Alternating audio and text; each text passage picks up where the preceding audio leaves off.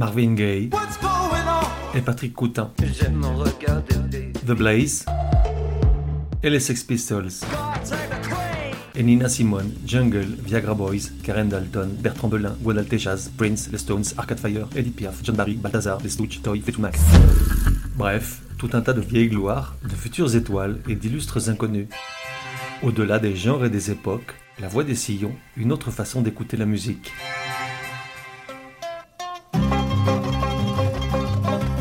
La voix des sillons, numéro 14.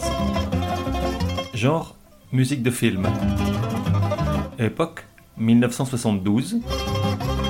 De 1 à 10, probabilité que tu connaisses. 8 pour la chanson, 1 pour son auteur. Artiste, Arthur Smith. Lorsque Délivrance sort sur les écrans aux US en octobre 72, John Boorman, qui quelques années plus tard réalisera Excalibur, La forêt d'émeraude ou encore Hope in Glory, a le sentiment d'avoir rendu une excellente copie. Action certes, mais aussi une vraie réflexion sur les rapports de l'homme à la nature. Une histoire impeccable, des acteurs remarquablement crédibles, une tension parfois insoutenable, une scène choc, le tout dans un environnement exceptionnel, le ciné qu'on aime. En réalité, l'accueil réservé à son film va bien au-delà de ce à quoi il s'attendait.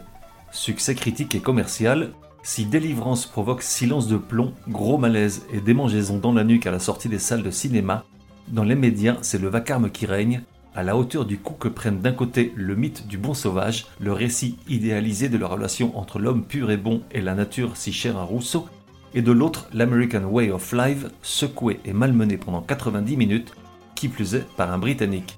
Autre conséquence directe, la désertion par les touristes et pendant des années de tout ce qui ressemble dans le pays à une forêt sauvage ou une rivière tumultueuse. Petite séance de rattrapage pour celles et ceux qui n'auraient pas vu le film, honte sur eux, voici de quoi il retourne.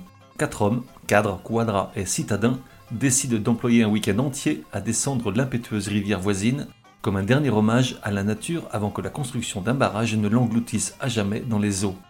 L'action se déroule dans les forêts profondes de la Géorgie, cet état du sud américain référent absolu en matière d'égalité entre les races, où pullulent des habitants bas du front, butés, retors fermés, et dont certains exemplaires semblent le fruit d'unions consanguines à répétition, ou tout du moins d'une endogamie séculaire. Alors, au début, ça baigne à peu près. Au départ de leur descente en kayak, les quatre font connaissance avec des autochtones pas très amènes, citadins débonnaires versus ruraux patibulaires, on sent les sourires des premiers un peu forcés, mais on veut croire que tout va bien se passer. On s'accroche à l'apparente sérénité de ces lieux idylliques et à la glorieuse scène musicale au début du film, parce qu'on pressent que ça va se barrer en vrille, que la cordialité des premiers échanges n'était qu'un leurre. Forcément, ça loue pas, à peine commence-t-il la descente que l'ambiance se plombe, la tension monte, étouffante, et la violence, gratuite et sadique, incompréhensible, se déchaîne. Et puis, il y a cette scène terrifiante, glaçante, dérangeante, censuré dans plusieurs pays. Attention, âme sensible, non la mienne.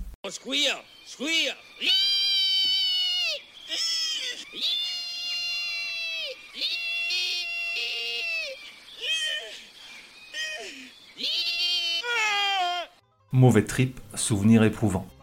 Bref, juste avant le début des hostilités, il y a donc cette autre scène d'anthologie musicale, cette fois qui tient du miracle tant la communion entre ces deux protagonistes que tout oppose est inattendue. Quatre minutes cultes empreintes d'émotions, connues comme le Dwelling Banjos et dont la genèse, tant du tournage que de la chanson, est riche en anecdotes. Tout d'abord, rendons à César ce qui est à César. La bande originale du film est l'œuvre d'un duo de musiciens multi-instrumentistes, Eric Weisberg et Steve Mandel. Elle est intégralement jouée au banjo, cet instrument typiquement nord-américain apparu au XIXe siècle bien que probablement dérivé du hekonting, sorte de lutte ouest-africain apporté par les esclaves au XVIIe.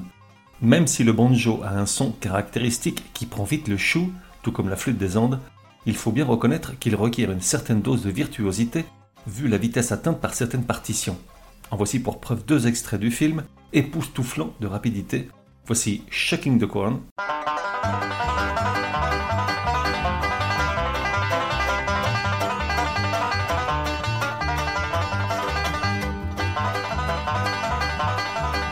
Et voilà Old Joe Clark.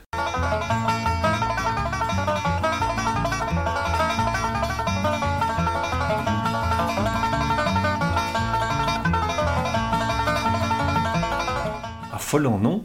Je sais pas ce qu'ils mettent dans leur café ces gars-là, mais ça marche. Et puis donc, il y a le Dwelling Banjos. C'est l'un des quatre aventuriers qui met le feu aux poudres en improvisant quelques notes à la guitare, appuyées nonchalamment contre une voiture d'un autre âge. En face, un adolescent le reprend à la volée avec son banjo, lui retournant parfaitement chacune des notes. Arrêtons-nous un instant sur le visage du gamin, très particulier. Le responsable du casting avoua plus tard que c'est ce qu'il avait trouvé de plus proche de l'idée qu'il se faisait de quelqu'un né d'une longue suite de relations incestueuses ou consanguines. Il est interprété par Billy Redden, 16 ans à l'époque du tournage, originaire de la bourgade voisine. La soudaine célébrité que lui confère la scène lui permettra de tourner dans trois autres films, dont Big Fish de Tim Burton. Pourtant, près de 50 ans après, dans l'un des nombreux reportages qui lui ont été consacrés, il déclare sans réelle animosité qu'il aurait aimé toucher plus d'argent à la hauteur du succès qu'avait eu le film grâce à son rôle. En réalité, il n'a fait que prêter son drôle de visage, car ne sachant pas jouer du banjo, l'instrument était tenu par un musicien caché dans son dos, les bras glissés dans les manches de la chemise du gamin, obligeant le caméraman à réaliser les prises de vue depuis toujours le même angle, afin de ne rien révéler de la supercherie. Et donc, l'homme commence à jouer et le garçon suit, surprenant tout le monde. Et peu à peu, la musique s'emballe, les deux instruments se poursuivent dans une folle envolée, le banjo coiffant les guitares sur le poteau. Trois minutes exceptionnelles et lumineuses, un duel légendaire, guitare et banjo, oubliez les rivalités ville, campagne, lumière, obscurité, l'harmonie règne pendant un court moment de répit, Peace on Earth, man. Mais une fois de plus, rendons à César ce qui est à César. Le morceau interprété pour les soins du film n'est qu'une version d'une œuvre composée par Arthur Smith en 55 et tu te dis c'est qui ce gars-là? Et je te réponds, tu ferais bien de retenir son nom, car ce gars-là, c'est le grand-père du rock'n'roll, pas moins. Arthur Smith, joueur de jazz, de Dixieland plus exactement, est en effet passé à la postérité comme étant le créateur du premier son purement rock'n'roll, avec le morceau Guitar Boogie, un instrumental à la guitare vendu à 3 millions d'exemplaires après sa sortie en 45. Cette année-là, Elvis Presley avait 10 ans, gloire éternelle à Arthur Smith.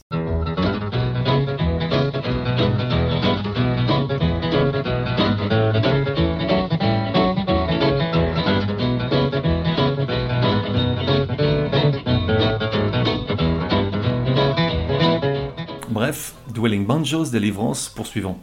En 1955, Arthur Smith à la guitare et Don Reno au banjo composent la chanson in Banjos qui malheureusement ne rencontre pas le succès qu'ils espéraient et tombe dans l'oubli.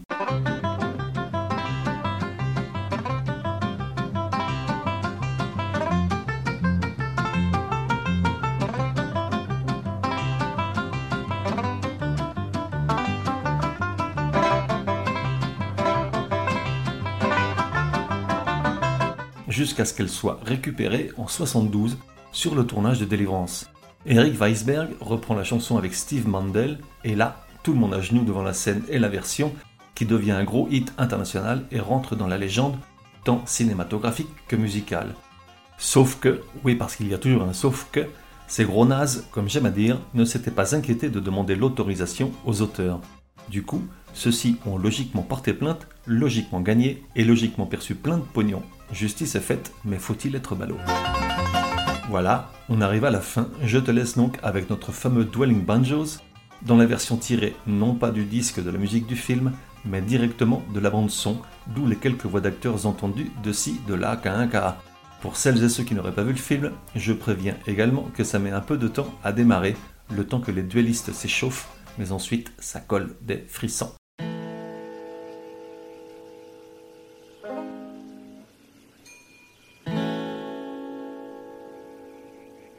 On se retrouve dans un prochain numéro de La Voix des Sillons. En attendant, café et à la messe.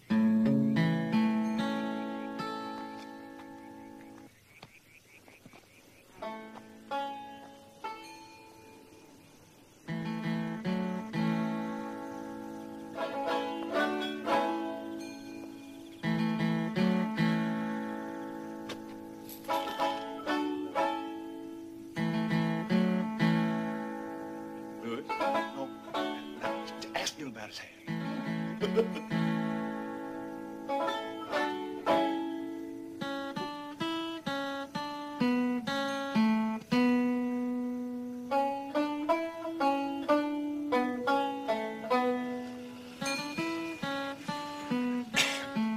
don't think you understood me. Uh, I want to get some drivers to drive this car and that car down to Aintree. Drivers, you understand? Like, yeah, driver, brothers. Who? The driver brothers. Where do they live? They live back over that way.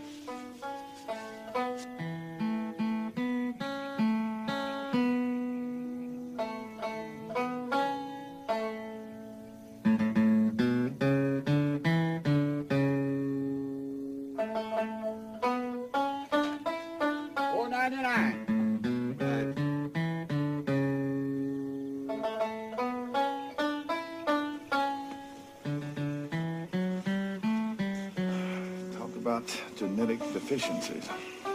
Isn't that pitiful? Who's picking the banjo here?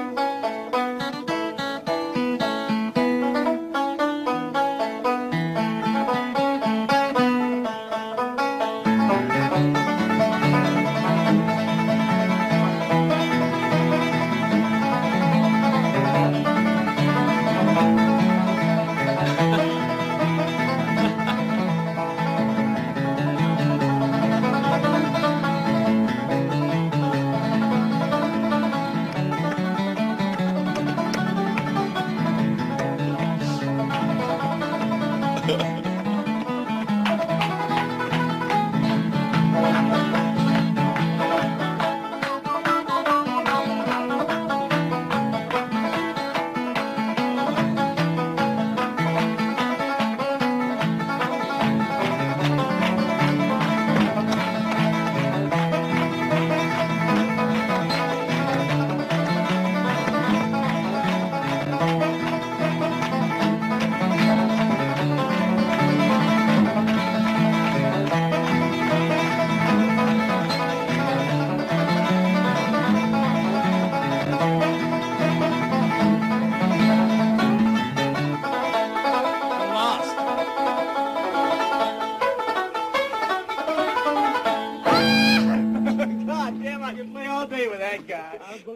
Et voilà, that's all Fox. Pour me contacter, me dire que vous avez adoré, ou pas du tout mais j'y crois pas, ou encore suggérer un artiste pour un prochain épisode, écrire à contact at lavoidessillon.com.